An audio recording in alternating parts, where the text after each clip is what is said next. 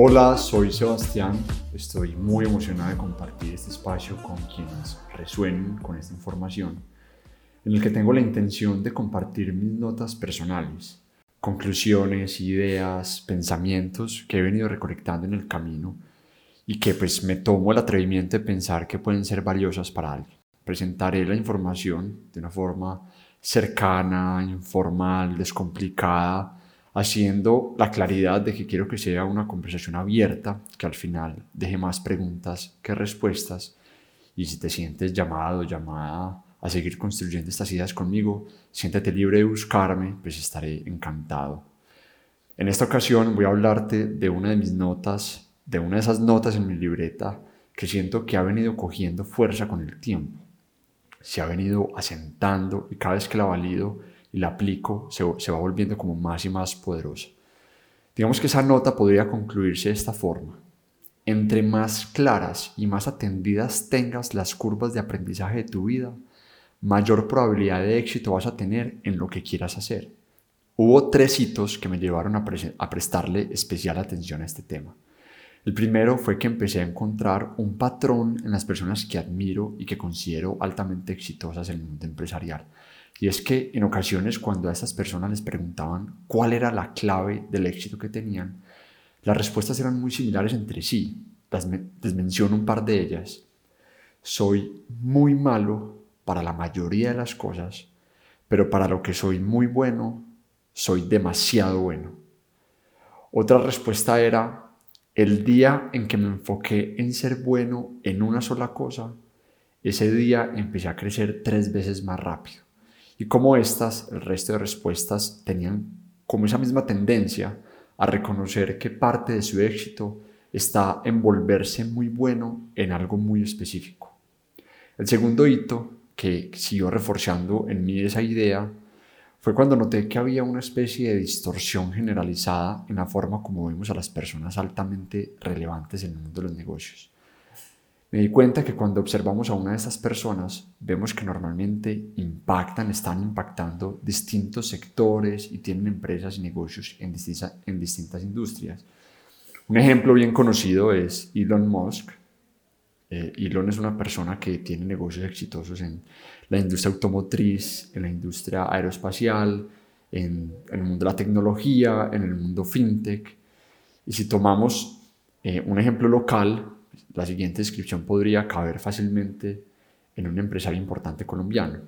Y es, por ejemplo, describiéndolo. Es dueño o dueña de una cadena de restaurantes importante de la ciudad, al mismo tiempo ha desarrollado dos exitosos hoteles, está por lanzar una promisoria marca de ropa, es socio de dos startups o emprendimientos en tecnología y está por cerrar la distribución para Latinoamérica y una marca europea de test premium. Es común que cuando alguien alcanza un nivel empresarial importante y empiece a volverse notorio, ya esté demasiado diversificado en sus modelos de negocio y ya esté impactando distintas industrias. Lo anterior hace que se genere una distorsión, principalmente las nuevas generaciones, porque ven a sus referentes y se quedan con esa última imagen, con esa foto del final que les narré, donde se hacen a la idea de que para ser exitosos es necesario tener múltiples empresas en distintas industrias. Empecé a encontrar entonces como una necesidad en muchas personas de querer montar varias empresas al mismo tiempo, de llegar rápido a ese punto donde pueden decir por fin, tengo una empresa en X, una empresa en Y y una empresa en Z. El gran problema detrás de esa realidad es que cuando empecé a ir para atrás en la historia de estos, Elon Musk y otros empresarios, me di cuenta de que realmente sí eran muy buenos en una sola cosa y fue eso, ser buenos en una cosa, lo que los llevó a poder diversificarse en el futuro. Ellos normalmente empiezan con un solo negocio al que le dedican un tiempo importante. Ese negocio que impacta una sola industria se vuelve tan relevante y ellos se vuelven tan diestros en ese tema que la empresa crece rápidamente y les genera tanta abundancia en general y tanta abundancia económica también, que se vuelve casi que inevitable no empezar a incursionar o aprovechar oportunidades en otros negocios y en otras industrias. Pero esa parte de la historia la mayoría de personas se la pierden y se quedan solo con la foto del final cuando esas personas ya están metidas en un montón de negocios, pero pues no se dan cuenta que esa columna vertebral realmente nació de haber sido capaces de crear algo muy relevante en una sola industria y de haber descubierto una sola curva de aprendizaje que se vuelve el eje de todo lo que hacen. El tercer hito fue una conversación interesantísima que tuve con un usuario de Nevo, Santiago Isaza. Santiago es dueño de una charcutería, pescadería y restaurante de mar importante en la ciudad. Y en esa conversación, eh, Santiago me contaba que hace un tiempo tenía varios negocios, tenía bares, restaurantes, discotecas, y él me contaba que todos eran exitosos, a todos les iba muy bien. Pero llegó un punto en el que él dijo, pues Sebas, tengo varios negocios, a todos les va bien, pero realmente no soy el mejor en ninguno. Tengo restaurantes, pero no soy el mejor restaurantero. Tengo discotecas, pero no soy el mejor en el mundo de la rumba. Y esa conclusión lo llevó a, a empezar a cerrar o vender sus participaciones a salir de todos esos negocios y, realmente como hacerse la pregunta, bueno, yo en qué quiero ser el mejor. Para él tener negocios exitosos, pero en los que no contaba con un conocimiento diferencial, eso a él le daba una sensación de vulnerabilidad. Y en ese momento decide enfocarse en una pasión que era el mar y empieza a tomar todas las decisiones en pro de volverse el mejor en ese tema específicamente tomó una decisión que pareciera errónea para la mayoría de las personas, que es cerrar y vender negocios exitosos para casi que empezar de cero en algo en lo que él quería ser realmente relevante. Santiago empezó a montar todo su cuento específico en comida de mar, empezó a estudiar el mar y me cuenta que cuando él tomó esa decisión empezó a crecer tres veces más rápido y hoy puede decir que es tres veces más exitoso de lo que era antes con sus negocios diversos. Esa conversación fue como la gota que rebosó el vaso y me llevó a pensar, uy, aquí hay algo importante, hay una información y una sabiduría valiosa, y empecé a explorar un poquito más el tema. Y quiero contarles eh, a lo que fui llegando y a, lo que, y a lo que llegué. Enfocarse en un conocimiento específico o sea, tener clara y atendida una sola curva de aprendizaje tiene cuatro grandes beneficios. El primero es que aprendes más rápido que alguien que no tiene definida esa misma curva. Por ejemplo, si alguien está compitiendo contigo en un negocio específico, pero esa persona tiene además otro negocio distinto, se podría decir que su energía y su tiempo está dividido en aprender y resolver cosas en esos dos negocios. Si esa misma atención, energía y tiempo tú lo focalizas en un solo conocimiento, pues en, el negocio en el que compiten, pues el resultado es que probablemente estés aprendiendo dos veces más rápido que esa persona en ese negocio en el que, en el que están los dos. Segundo beneficio, te rodeas de muchas más personas y aumentas tu círculo de influencia. Y ojo porque este, este beneficio tiene una trampa y es que al principio vas a creer que te estás quedando solo que solamente hablas de un tema, que solo lees de un tema, las personas a tu alrededor van a creer que solo te interesa eso, incluso puede que te vuelvas un poco intenso y romántico con eso en lo que estás enfocado, pero eso hace que uno crea que se está aislando, pero ojo a lo que pasa después, y es que poco a poco te empiezas a volver relevante en ese tema, poco a poco empiezas a ser un referente y, por qué no, una autoridad en esa área o conocimiento. Cuando alguien quiera aprender de eso, te va a buscar a ti.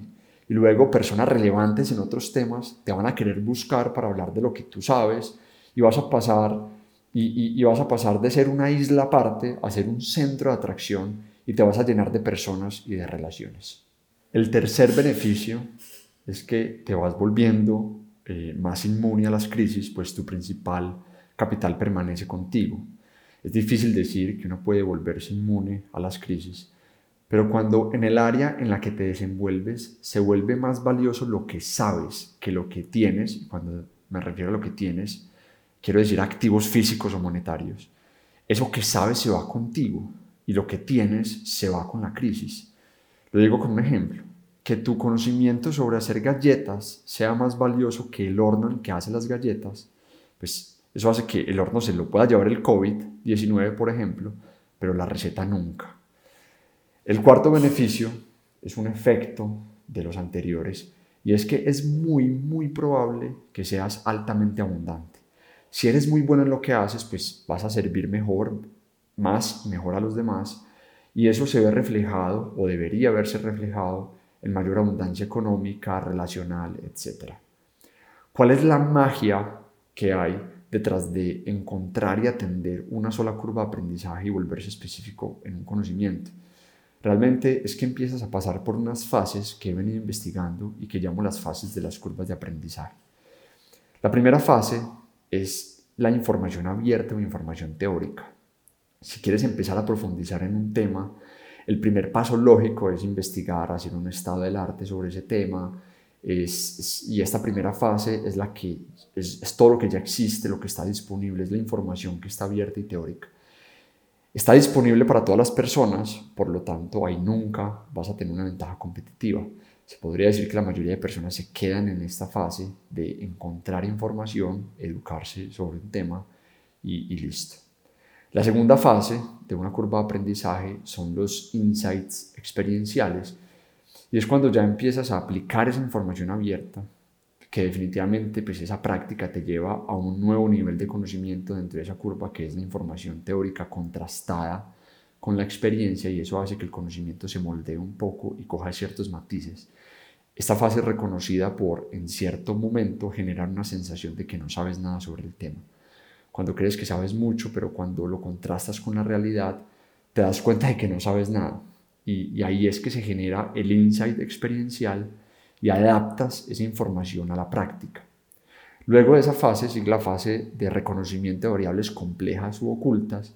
Acá es cuando sigues profundizando un poquito en ese conocimiento y empiezas a encontrar fenómenos adentro de ese aprendizaje que muy difícilmente se encuentran en la información abierta. Encontrar esas variables complejas te puede llevar incluso a la generación de principios y estás muy cerca de generar nuevo conocimiento sobre lo que haces. Si estás haciendo si, en lo que estás haciendo te encuentras en esta fase, déjame felicitarte porque eh, estás en una etapa en la que muy, muy, muy pocas personas llegan y tienes una ventaja gigante en lo que estás haciendo. Luego de esta fase sigue la fase de experimentación y creación de nuevos métodos. Eh, pues, a través de esos principios de la fase anterior puedes empezar a crear nuevos procesos, nuevas rutas de acción, incluso nuevos modelos de negocio.